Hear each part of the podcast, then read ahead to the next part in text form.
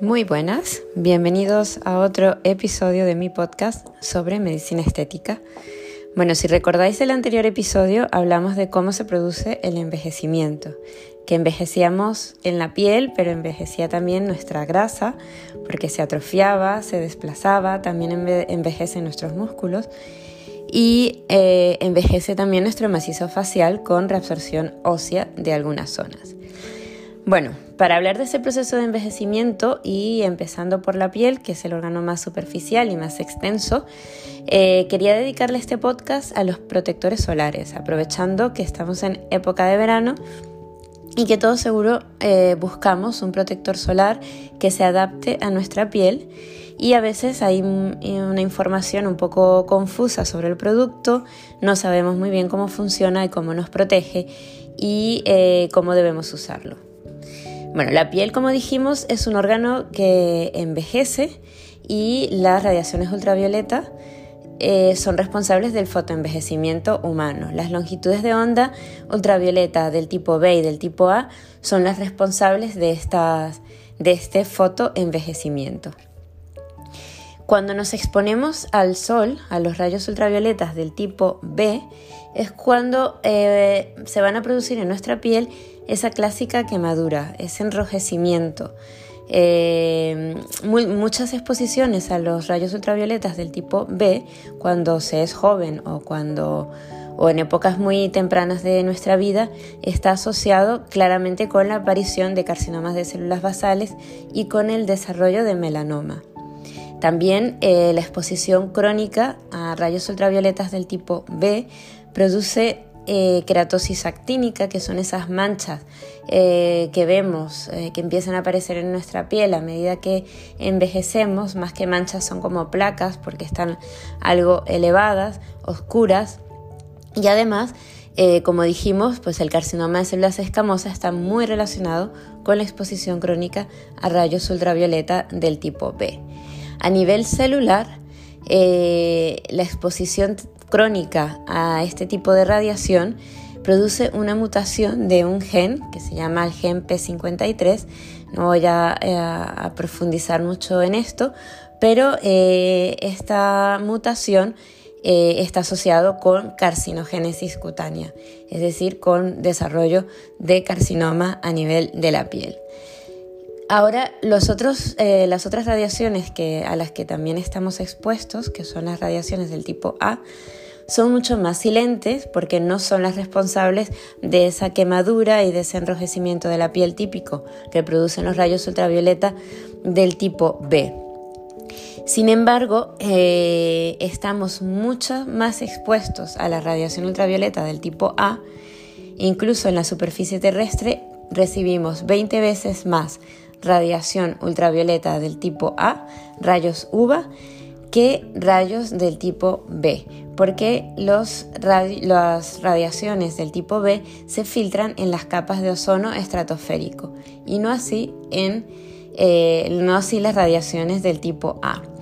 Las radiaciones ultravioletas del tipo A también pueden penetrar los cristales y no hay una relación eh, con la estación eh, en la que nos encontremos ni a la altitud en la que estemos sí que también producen eh, un bronceado a lo largo del tiempo y producen pigmentación, pero no producen ese enrojecimiento que vemos con la radiación ultravioleta del tipo B. Sin embargo, también tiene ese efecto eh, dañino eh, sobre la piel a nivel histológico y está asociado igualmente al fotoenvejecimiento. Los rayos ultravioletas del tipo A también producen alguna especie de inmunosupresión. ¿Por qué? Porque en la piel tenemos unas células que se llaman células de Langerhans. Estas células eh, tienen una actividad de presentar el antígeno, presentar aquello que le es extraño, presentárselo a otras células del sistema inmunológico para destruir eso que nos es extraño. Es un sistema eh, un mecanismo que existe, que existe eh, muy conocido de presentación de antígeno anticuerpo. Pues bueno, los rayos ultravioletas del tipo A se encargan de eh, de acabar con esas células y por tanto producir una situación de inmunosupresión. Eh, los rayos ultravioletas también afectan al, ADN produciendo radicales libres que también son factores muy conocidos en el desarrollo de carcinogénesis. los estándares actuales, cuando hablamos de aplicación de protectores solares, Em, se admite que la cantidad en la que los protectores solares se prueban es aplicando una cantidad de 2 miligramos por centímetro cuadrado. Y la realidad es que en la práctica la población, la gente normal, solo utiliza un 25 o 50% de esta cantidad. Así como os comentaré más adelante, em, como no solemos utilizar 2 miligramos por centímetro cuadrado de producto de bloqueador solar, pues entonces estamos menos protegidos comparado a eh, el momento en el que se hizo la prueba para eh, dar ese valor de factor de protección a ese eh, protector solar. Otros factores que también alteran la efectividad de nuestro bloqueador solar eh, incluyen eh, aquellos que sean más resistentes al agua, eh, también si es o no más resistente a la abrasión, por ejemplo por la arena o cuántas veces nos reaplicamos el protector solar y qué grosor de protector solar nos aplicamos. existen dos tipos de protectores solares, los químicos son los que más conocemos, eh, que son los que normalmente eh, compramos, y los protectores físicos, que son esos, esas pantallas eh, que actúan más bien como pantallas, que están compuestos por dióxido de titanio y óxido de zinc, y que esta pantalla aplicada en la piel impide y bloquea el paso de la luz ultravioleta. estos eran los protectores típicos que se usaban en la, en la guerra, en la Segunda Guerra Mundial, por ejemplo, que eran realmente pastas de, muy, de, mucho grosor que se colocaban en la cara, que lo usaban también deportistas.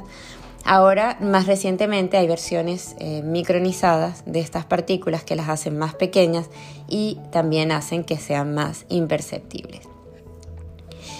Otro aspecto importante que buscamos en un protector solar es el, el denominado factor de protección solar.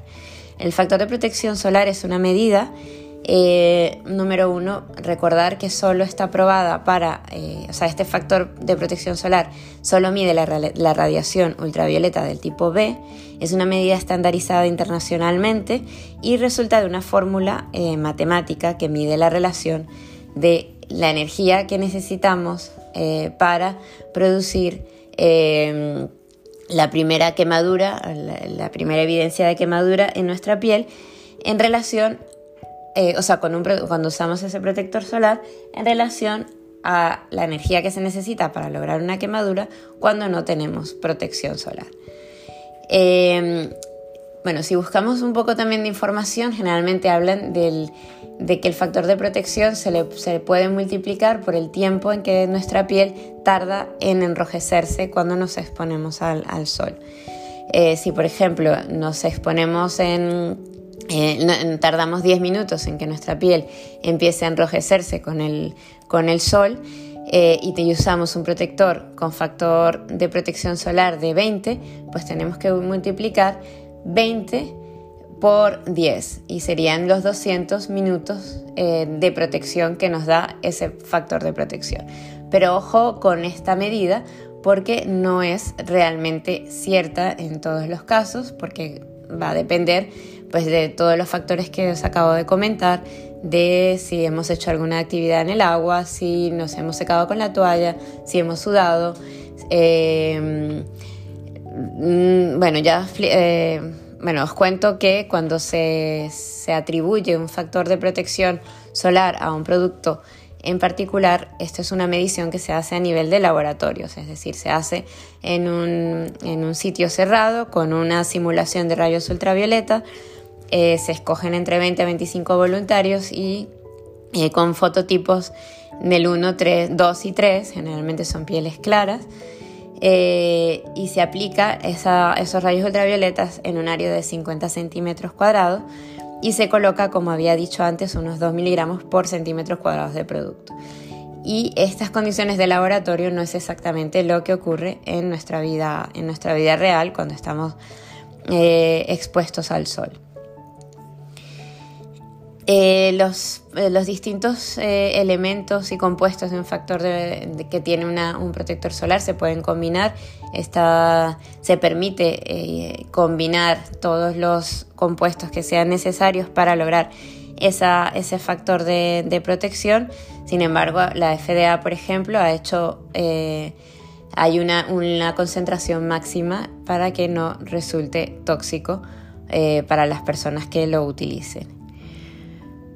Eh, porque un protector solar, otro aspecto importante es porque un protector solar no debería ser clasificado mayor de 50. Eh, o sea, un factor de protección solar no, debería, no deberíamos clasificarlo más de 50. Primero porque para que eh, es una condición decir que un protector solar eh, es de 100, por ejemplo, eh, puede dar realmente una falsa sensación al consumidor de que está protegido, porque además es imposible comprobar que realmente ese protector solar tiene ese factor de protección. Y en Europa, por ejemplo, no se permite clasificar ningún protector solar más allá del, número 50.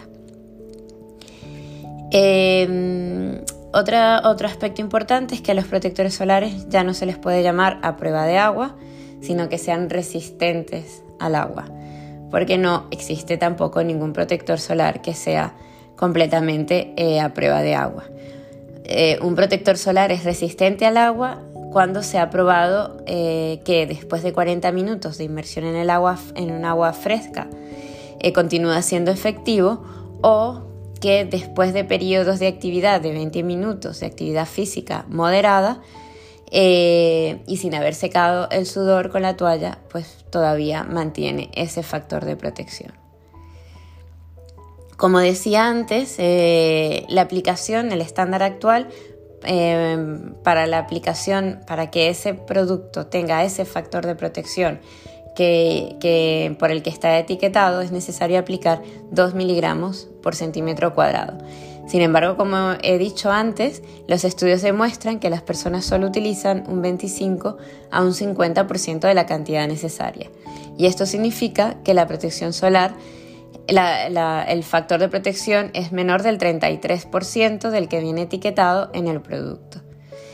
Por ejemplo, para poder cubrir una persona que mida unos 1,70 m, necesitaría utilizar 35 mililitros de ese protector solar. Existe una regla eh, en la cual usamos una cucharita y podemos medir eh, la mitad de esa cucharita eh, con, el con el protector solar, pues solo nos serviría para cubrir la cabeza y, el cuello. Otra mitad de otra cucharita para un brazo y la otra y otra cucharita por la mitad para el otro brazo. Y para cubrir el torso, eh, en la parte anterior del pecho y abdomen, deberíamos utilizar más de una cucharita eh, de té, otra, otra cuchara entera o un poco más de una cucharita entera para la parte posterior, la espalda, otra de esta medida para una pierna, o sea, para una, extremidad inferior derecha o izquierda. Y esto es más o menos lo que nos da eh, una idea de, que el de la cantidad de protector solar que sería adecuado utilizar para estar realmente más protegidos. Como conclusión también tenemos que recordar que existen muchos factores que alteran ese factor de protección, como la cantidad de protección solar que utilizamos, el tiempo que estamos inmersos en el agua, la abrasión de, que produce la arena cuando nos, cuando nos tiramos en la arena, cuántas veces aplicamos el producto y debemos recordar que al menos cada dos horas debemos reaplicar otra vez el protector solar. Y cada 40 a 80 minutos si hemos realizado alguna actividad física o después de habernos metido en el agua. Y siempre, siempre, siempre debemos utilizar la primera aplicación del protector solar debe ser 15 a 30 minutos antes de exponernos en el sol. ¿Hay alguna reacción adversa relacionada con los protectores solares? Bueno, pues la más frecuente es la dermatitis de contacto, que se pueda tener cierta sensibilidad o hipersensibilidad a alguno de los compuestos. También es verdad que algunos protectores solares pueden agravar condiciones como el acné, como la dermatitis atópica, como la dermatitis seborreica. Por tanto, hay que en estos casos es preferible adquirir un protector solar que esté adaptado a estas condiciones y una reacción alérgica típica eh, que produce abones y pruritos e incluso descamación importante de la piel puede ser vista hasta 48 horas después de haber aplicado el producto. Esto es muchísimo, mucho más raro. Lo más frecuente es ver esa dermatitis de contacto que, aparece como una, zona de picor o pequeños granitos eh, una vez que se ha aplicado el protector solar y en este caso pues descontinuar su uso y, cambiar, y cambiar la marca sería la, mejor opción. Bueno, espero que esto, esta información eh, os haya sido de utilidad y ya nos vemos en el próximo capítulo en el próximo episodio del podcast. Gracias. Hola, buenas, bienvenidos a otro episodio de mi podcast sobre medicina estética sobre todas las técnicas que existen eh, disponibles para eh, retrasar el envejecimiento y para corregir todos aquellos problemas estéticos. Eh, hemos estado hablando cómo se produce el envejecimiento, empezamos por la piel, hablamos un poco de lo que ocurre con la grasa, con el tejido muscular, con el tejido óseo y la idea es que sigamos una secuencia de, qué acciones y técnicas existen para prevenir y retrasar, o sobre todo retrasar, mejor dicho, ese envejecimiento. Eh, hablamos también de la función de los protectores solares como, como tratamiento o, como técnica para eh, prevenir el fotoenvejecimiento inducido por los rayos ultravioletas. Y hoy quiero hablarles también de la piel y de qué técnicas, eh, y de una técnica especialmente es la que nos va, vamos a abordar hoy, que es la mesoterapia, que es una técnica muy habitual en la medicina estética, en la que eh, trabajamos eh, sobre el estrato sobre el estrato más superficial, sobre, el estrato, sobre la piel, existen, seguramente habréis, habréis oído de los microneedles, de los rollers y del Dermapen. El Dermapen es una marca comercial,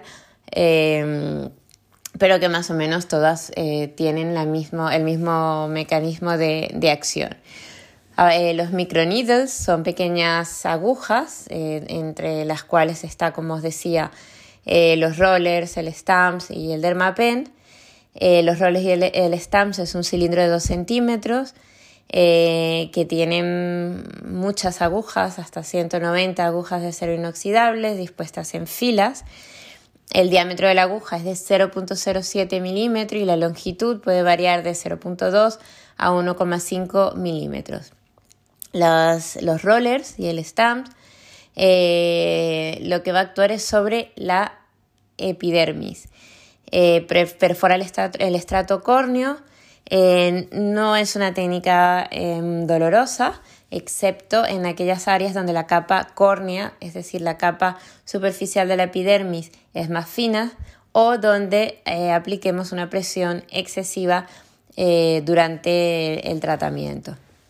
Las sustancias que se aplican tópicamente sobre una piel microperforada se cree o bueno, se ha demostrado que las concentraciones son hasta mil veces mayores eh, cuando la ponemos vía transdérmica. Es decir, ¿cómo solemos hacer esta, esta técnica? Pues con esta técnica pasamos de forma repetida este, este dispositivo, los rollers o el stamps lo pasamos sobre la piel ejerciendo una suave presión, más o menos 6 a 8 veces pasamos por la misma zona en varias direcciones. Eh, y esta, esta, técnica crea eh, microperforaciones eh, microscópicas que permite que al aplicar sustancias en la piel, muchas veces pues aplicamos silicio, retinoe, vitamina, retinoides, vitamina C em, y otros compuestos, lo aplicamos sobre la piel y a través de estas microperforaciones penetran en la epidermis. Esta es más o menos la, forma o la técnica por la cual eh, esta técnica eh, eh, funciona. generalmente, pues con el dermapen es una es un poco, es una técnica en la que produce un poco de menos daño epidérmico, con menos dolor y menos sangrado, se adapta a los contornos faciales y, penetra más fácilmente en el tejido cicatricial, porque la piel de una cicatriz es una piel más, más gruesa. Es básicamente la diferencia entre el dermapen o el, y el dermaroller o el stamp, que, de los cuales eh, seguramente habéis escuchado hablar. Entonces, los miles de procesos de cicatrización que se originan por esas micropunciones conducen a la inducción de síntesis de colágeno, porque estimula el proceso de cicatrización. O sea, estas microagujas, al penetrar en la piel, provocan cientos de orificios, de microorificios por centímetro cuadrado, que espontáneamente se van a cerrar entre 60 y 90 minutos después de haber aplicado la técnica. Este, este, procedimiento, como digo, va a desencadenar una, cascada y un proceso de cicatrización. Se, estimula, también la angiogénesis.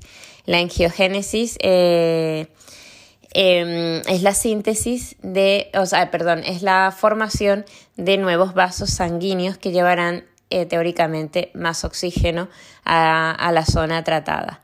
Esto se produce, este proceso de angiogénesis se produce porque em, el traumatismo que genera la punción de estas microagujas desencadena señales eléctricas y estimula también a los factores de crecimiento.